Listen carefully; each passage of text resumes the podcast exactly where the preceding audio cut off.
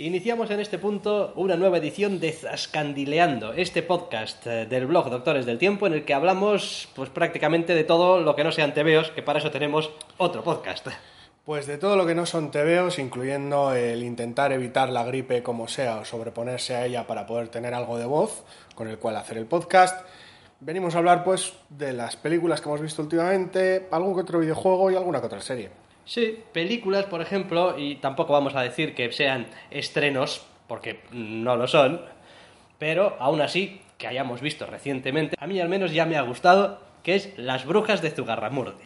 Pues sí. De Alex de la Iglesia. Esta semana ha sido la semana del catarro, la gripe y el sofá, así que hemos recurrido a todos esos estrenos que por incompatibilidad de fechas o pura pereza se nos escaparon del cine, o porque huimos de ellos como de la peste en algunos otros casos, y hemos aprovechado para verlos ahora que estaban en DVD, fresquitos.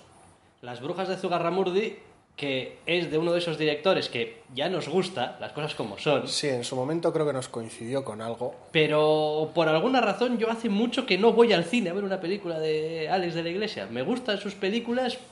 He de reconocer que a Balada Triste balas. de Trompeta no tenía... Vamos, ya sabía Balada que no iba a ir. también.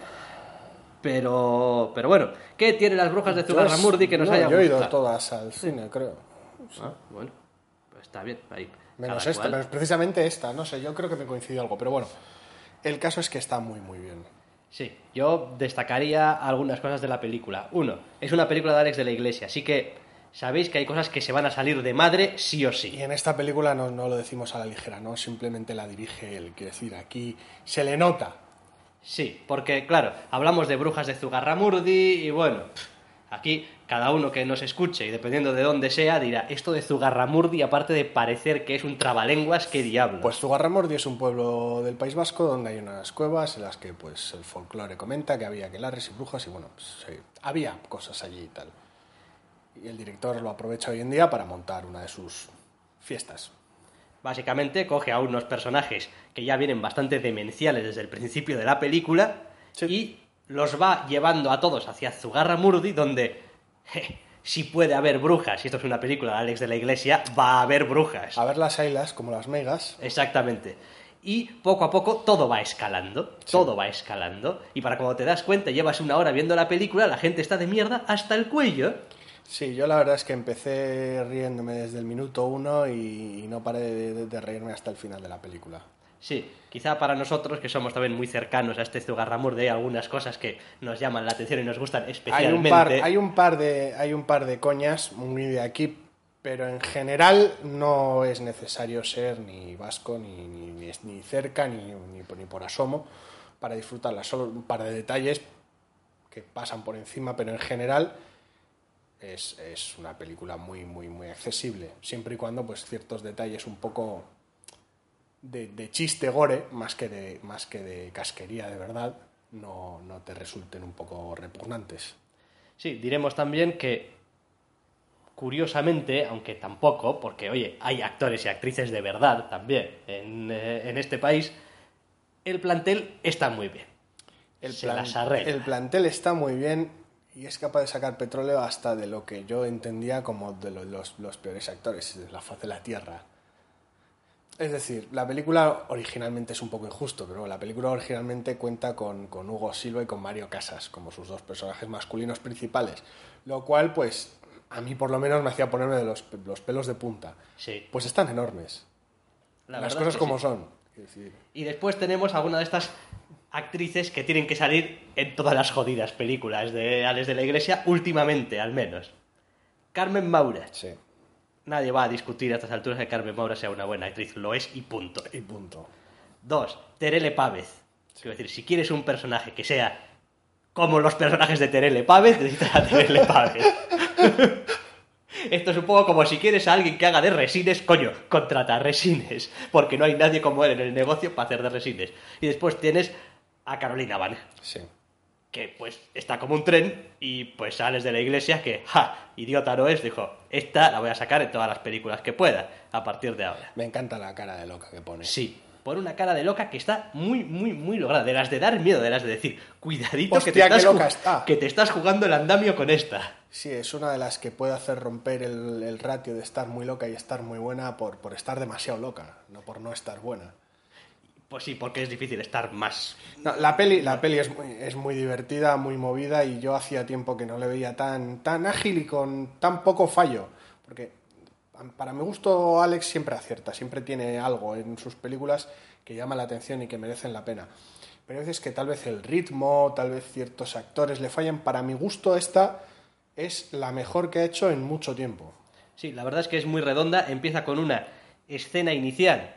Escena, a ver, eh, escena entiéndaseme como la primera media hora o digamos, desde que empieza la película es todo, todo, todo, todo, Muy todo, ágil. todo muy ágil, muy ágil, muy ágil. Y para cuando digamos que te introduce ya en la película de vista lo que va a ser después, Zugarramurdi y tal y cual, pues igual te ha pasado 20 minutos en los que has estado partiéndote la caja y pegado al asiento, pero vamos, completamente hipnotizado por lo que estás viendo. O sea, de todo.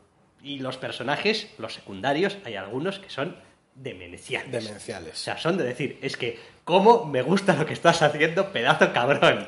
Y lo bien que me lo estoy pasando. Pues sí.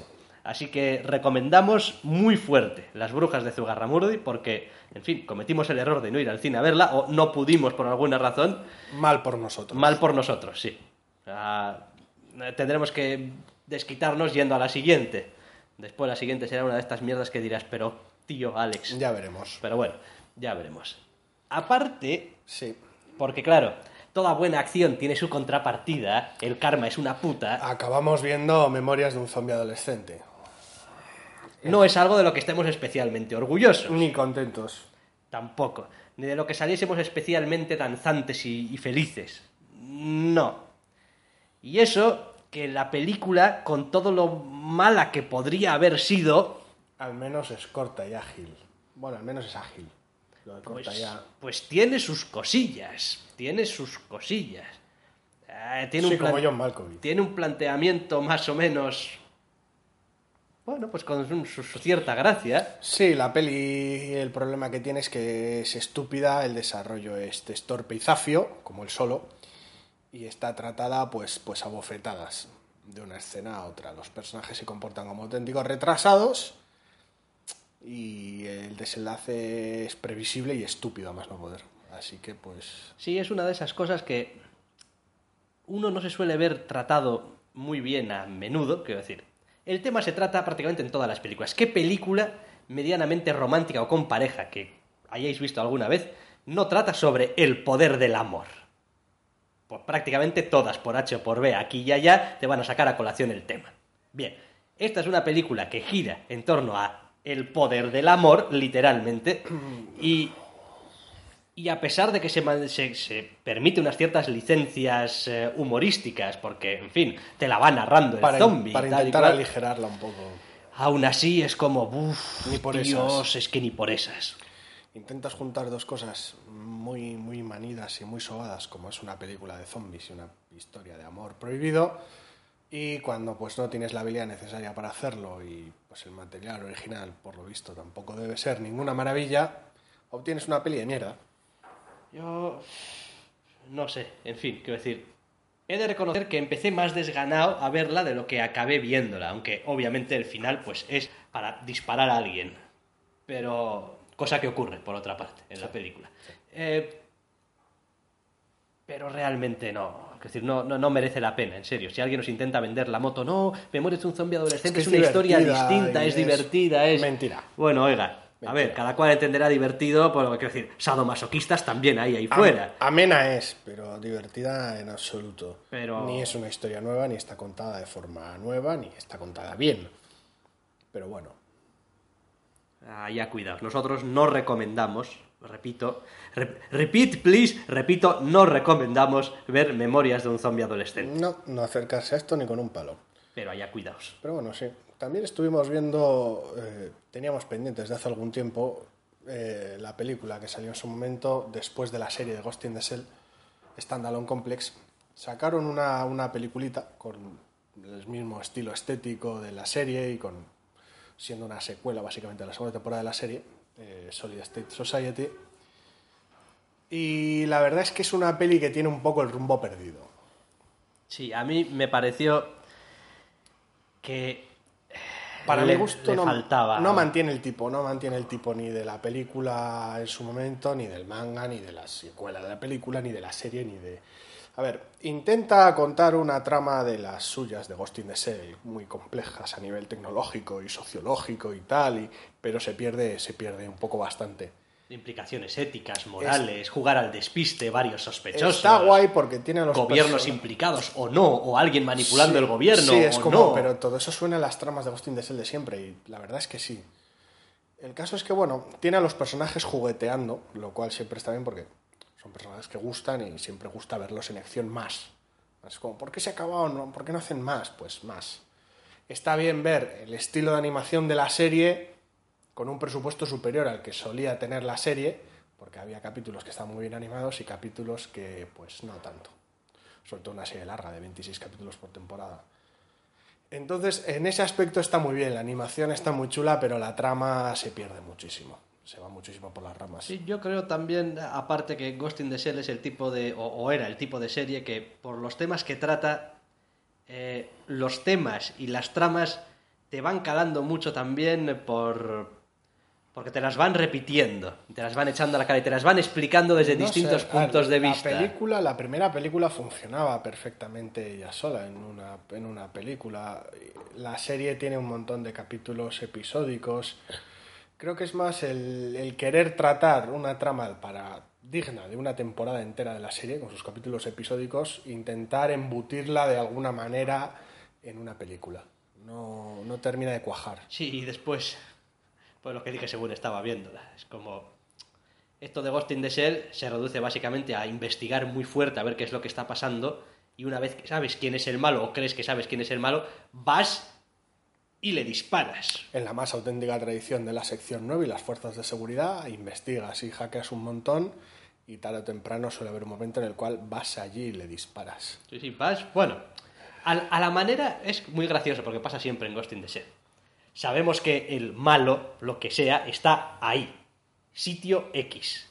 Entramos a sangre y fuego. Pero cuando damos con él, intentamos dialogar. Eh, tío. Si luego eres pasan, eres muy malo, eres muy malo. Mejor te entregas, no nos obligues a. Un desarrollo intelectual, sí, porque ya está físicamente vencido, entonces hay un, un desarrollo, hay una, una discusión y un debate incluso. Entonces hay, hay algunos eh, enemigos que se rinden, hay La- otros que hay los que hay que darles matar y La otra, la otra alternativa es que te asalte el malo a ti directamente. Eh, sí. A la sección 9, que es como el, el giro, el giro argumental. En vez de ir tú a por ellos, vienen ellos a por Es la parte favorita de los jugadores de rol vagos. Sí. Ah, Que venga y me muerda el culo. El módulo. Allá, cuidados. No, a ver, está muy bien. La peli no está a la altura, pero bueno, es una pena. Aunque no es lo único de Ghost in the Shell que hemos visto. No, hace ya desde verano, o Está desde en- otoño, empezó el relanzamiento este de Ghost in the Shell, Arise, que andan a llamar. Se han montado un, un relanzamiento, un reboot, en, en toda ley, no es una precuela. Es decir, los personajes se aparecen más jóvenes y tal, pero no cuadra dentro de la continuidad de la serie habitual, ni de la película, ni del manga. Es un lanzamiento nuevo con los personajes más novatos, por decirlo de alguna manera. Eh, hay ciertos detalles estéticos un tanto raros, pero la trama está bien. El ritmo no es el que a mí me gustaría, porque tener un episodio de una hora cada tres meses es un poco un dolor, Sí lo es. pero son tramas en su mayor parte autoconclusivas. Yo personalmente eh, recomendaría realmente que si se puede uno aguantar, no, no, no las vea, no, no las vea por separado. Mira, déjalas hasta que estén las que sean que vayan a hacer Sí, no sé, no sé cuánto. y después pues las ves juntas. O al menos No, está- velas de dos en dos o de tres en tres o algo. Porque deja una sensación un poco como de dejarte colgado como un chorizo. Es como he visto una hora de más que un capítulo, pero es menos que una película. Una sensación un tanto incómoda. A ver, está bien. La primera, el, el primer OVA que sacaron era una trama de estas muy Ghost in the Shell, muy raras, de no sabemos muy bien lo que está pasando y una conspiración muy chunga y presentar mu- los personajes. Esta segunda está más orientada a la acción, este segundo episodio, este segundo OVA, está más orientado a la acción, hay, hay bastantes más tiros, sigue teniendo su trama barroca y su, su- su- sus conexiones a internet ficción muy divertidas y tal, pero Sí, obviamente el Arrais este se beneficia. Arrais, Arrais, no tengo muy claro cómo diablo se dice esto. Arrais. Arrais, pues. El, el Arrais este se beneficia de, bueno, pues estamos en el año que estamos y la animación pues es del año en el que estamos. Y, pues hombre, luce muy bien. Luce muy bien. Aunque es verdad también que Ghost in the Shell tampoco lució mal. Y no se ha conservado mal con el paso del tiempo. no, en general no. no. Al margen de algún que otro capítulo de la serie y el horrible, horrible, horrible, horrible remake de la, de la película original, a la que le metieron mierda en 3D, o sea, es, es demencial lo que hicieron con esa pobre película. Eh, no, no, quiero decir, se mantiene perfectamente. Mm, Muy bien. Eso en cuanto a anime, que, en fin, hay que decirlo también, no es que nos veamos anime tampoco todas las semanas como para poder comentar No, anime, pero bueno. casualidades de la vida. Sí.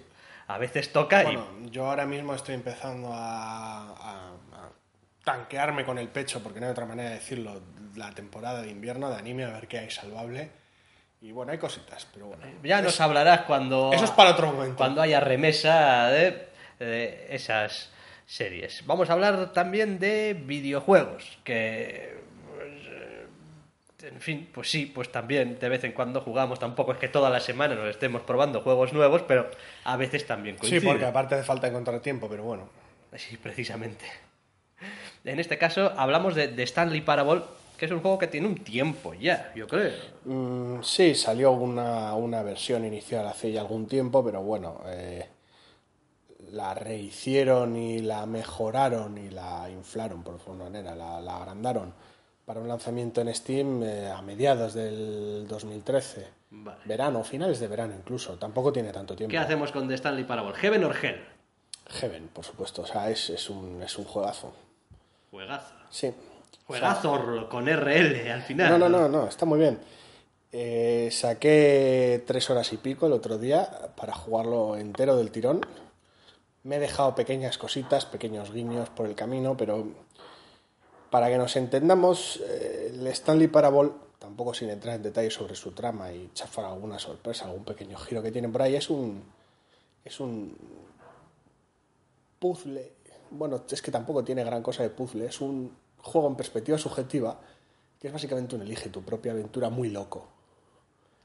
Vale, la gracia de esto tengo entendido que es que te van narrando las acciones que vas realizando o que van narrando ciertas acciones que puedes elegir hacer el, o no. El juego es un juego mm, en perspectiva subjetiva donde eres Stanley, un oficinista gris de, de una oficina gris que sigue a hacer su tarea gris hasta que un buen día pues la tarea queda interrumpida y un narrador empieza a narrar lo que vas a hacer.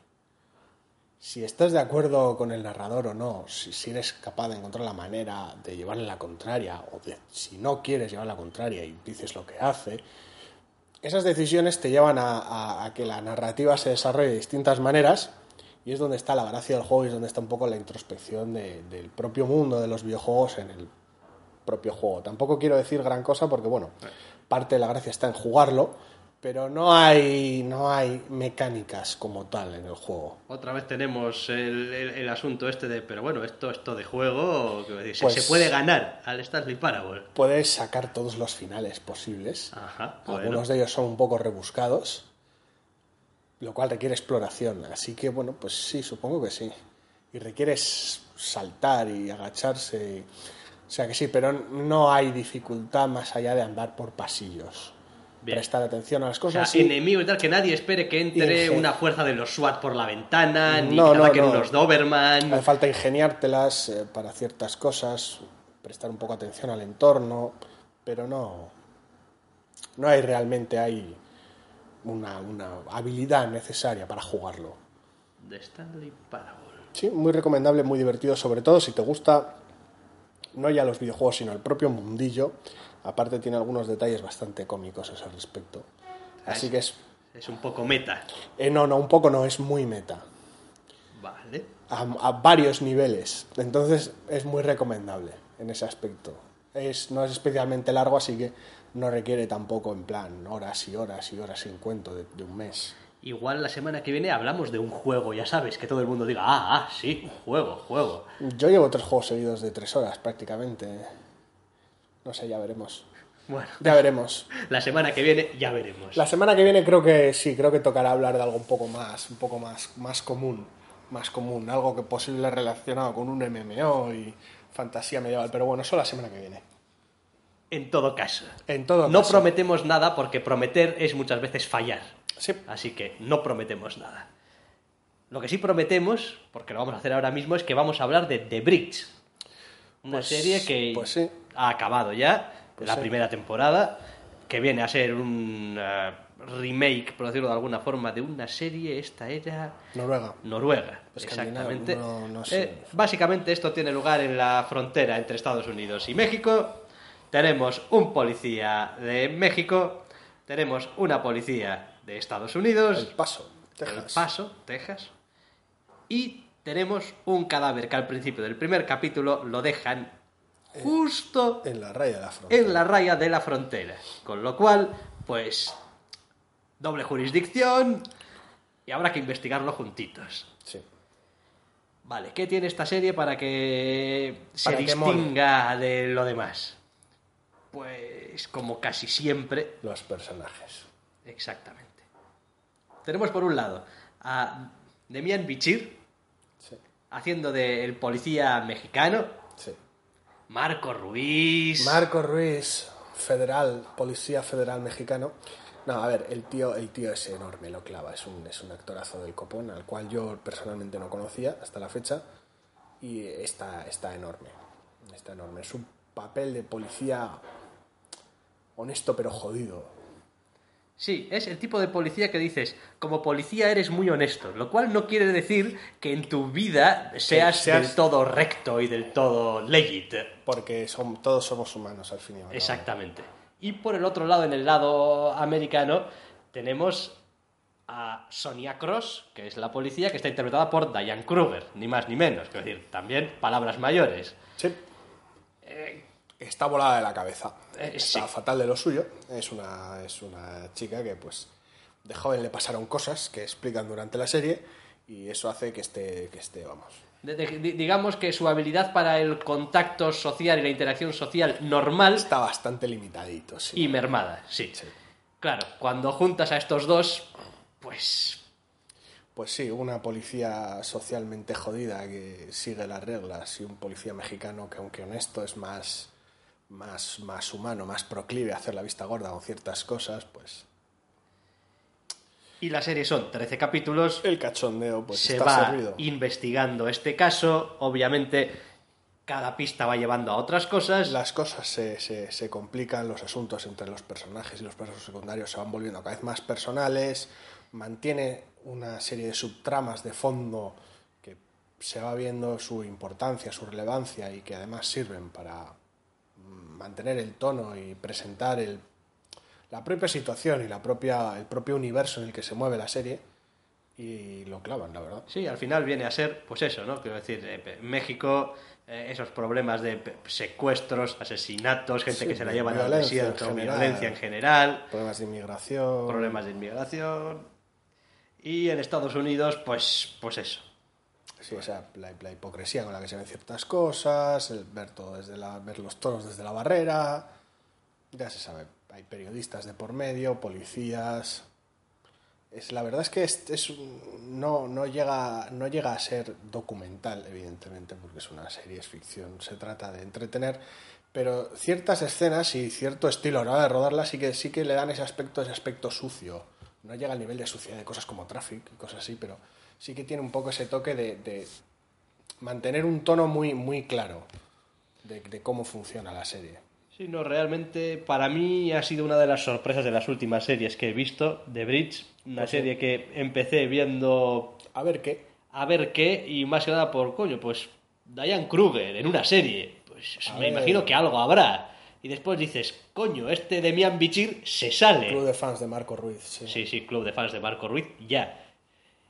Y poco a poco te van introduciendo en la trama y para cuando te das cuenta llevas tres o cuatro capítulos ya no puedes vivir sin Y los estás, personajes. estás pidiendo el siguiente, sí. Es como que, que me den más, que me den más, porque es de avance lento al principio, es decir, se lo toma con cierta calma, pero... Sí, tiene, tiene ciertas cosas de... ¿Y esta subtrama qué viene? ¿Y este personaje? Pero bueno, todo tiene su, Pero su una vez que coge el ritmo, es impecable. Sí. Y merece mucho la pena. Y además es eso, son 13 capítulos. A diferencia de estas otras series que suelen tener igual 22 o 21. Sí, no 20. venimos, no venimos ahora a recomendar siete temporadas de Dios sabe qué. de- No, 13 capítulos, muy bien hechos. La historia empieza y acaba. No diremos que no vaya a haber segunda temporada, porque creo Porque que va a haber segunda va a haber. temporada. Pero que en cualquier caso no impide en absoluto. ¿eh? No, lo que se cuenta, se cuenta en esta temporada. Así que The Bridge, Pues la sí. versión estadounidense Sí. de la serie. Quién sabe, igual la versión sueca. Han empezado Noruega. Noruega, sí, Noruega. No, no recuerdo la misma. Han empezado a emitirla esta misma semana en castellano, doblada. Ah, bueno, bueno, pues bueno, Así que, mira, o sea, conociendo la fuente, no sé la trama hasta qué punto será distinta. Me imagino que mucho, solo por el cambio de, de lugar. Le echaré un ojo a ver qué tal. Echaremos un ojo. A ver qué tal. Igual que os echaremos un ojo a vosotros ¿eh? la semana que viene, o un oído, o lo que sea que podamos echar. Estamos en crisis, no podemos echar gran cosa. Pero aunque sea, echaremos 20-25 minutos con vosotros la semana que viene de nuevo en este Zascandileando. Un placer, como siempre, estar eh, con vosotros. Y hasta la semana que viene. Adiós. Hasta la semana que viene.